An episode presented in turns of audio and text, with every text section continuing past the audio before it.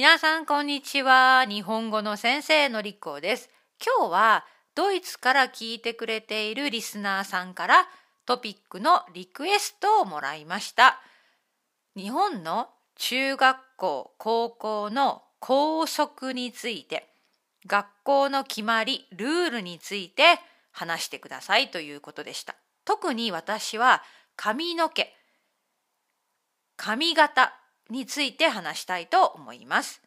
いろいろ調べてみると面白い、まあ、ネットでの記事をたくさん読みました。地毛証明書についてです。地毛証明書。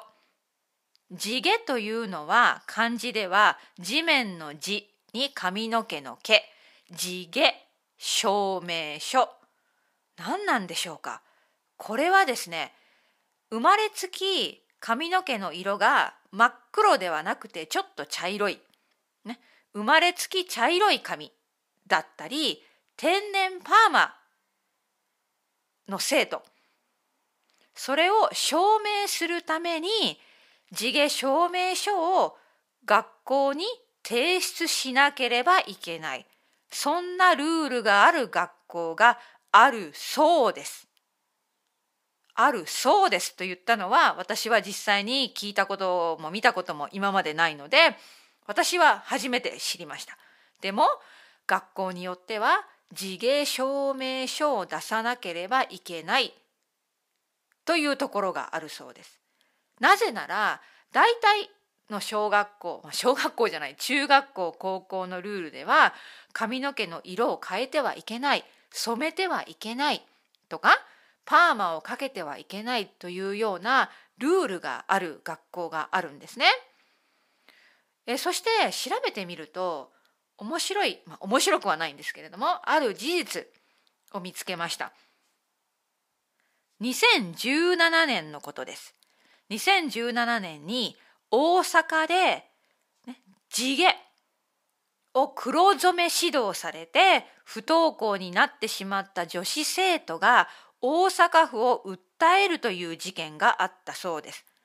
これをもう少し詳しく調べてみるとこの高校生はもともと生まれつき髪の毛が少し茶色でしたそして高校に入学した時に学校の先生は、ね、茶色だおかしいルール違反だ校則違反だ黒く染めなさい黒染めしなさいと指導され何度も何度も指導されその結果精神的にダメージを受けて苦痛を受けてこの生徒は不登校になってしまっただそうです。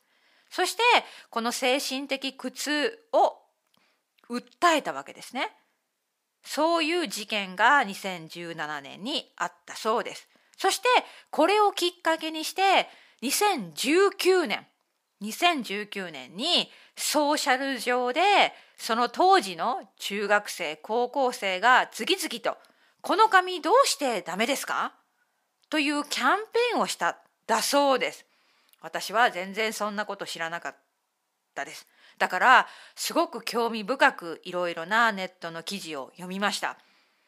まず私は、まあ、今イギリスに住んで長いですからこういう黒染め指導とか、ね、他の色はダメだ黒じゃなきゃダメだとかそういうルールがまだあることにびっくりしたしそして学校によっては生まれつきこの髪はちょっと茶色いんですと証明書を出さなければいけない。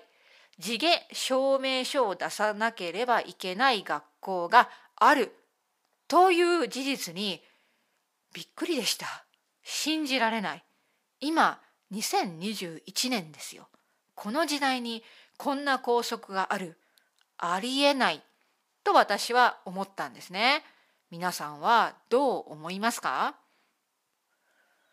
今の日本の中学校高校の校則は明らかに時代遅れアップデートしなきゃいけないと思うんですよね。でも日本では何かルールを変えようとするととても時間がかかるんです。なかなかみんな決められないそんな現状があるのかもしれません。多分今の若い学校の先生たちは変えたいそんなルールはアップデートすべきと思っている人が多いと思うんですね。でもそういう現役の先生の意見がなかなか受け入れられにくいそういう現状があるのかもしれません。あともう一つの問題は今日本では少しずつ国際化が進んでいて外国人の子供もたくさんいますね。外国人の子供はもちろん髪の毛黒くない場合が多いです。そんな子供たちに地毛証明書を出しなさいというのはこれは問題ですね。なんか差別的な問題がありますね。なのでそもそもこの地毛証明書の提出はおかしいと思うんですね。ということでいろいろなムーブメントやキャンペーンが起きた2019年だったようです。私は今どうなっているのかよく分かりません。ね、このムーブメントとかキャンペーンを通して学校側のルールが少しずつ変わってっているならいいけれどもまあまだまだもしかしたら同じような現状があるかもしれませんね。さて最後に私が中学生の時の話をします。昔々またまた昭和の話です。もう本当に昔もちろん私は中学生でした。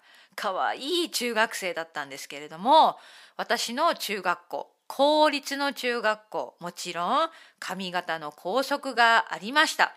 女子生徒は肩肩に髪の毛がつかない程度のおかっぱおかっぱというスタイル、まあ、ショートボブのスタイルか肩以上に長くなると髪の毛を2つにくくらなければいけないというルールがありました。なんで2つだったんだろうよくわかりません。私は昔からショートヘアが好きだったのでずっとショートボブでした。それは問題なかった。でも問題は前髪です。前髪の長さまで決まっていたんですね。前髪が顔の眉毛にかかってはいけない。眉毛より少し上の長さにしなければいけないというルールがありました。意味わかりません。でもその時私は純粋で疑問に思ってなかった。ルールだから従わなきゃいけないって思っちゃったんですね。だからいつも私は短いショートボムで前髪も短くしていました。でも今考えたら本当におかしい。顔の眉毛に前髪がかかってはいけない。今私が生徒だったらなんでこのルールが必要なんですか？おかしくないですか？って多分言っていたと思います。でもその時はそんなことを疑問にも思わなかったんですね。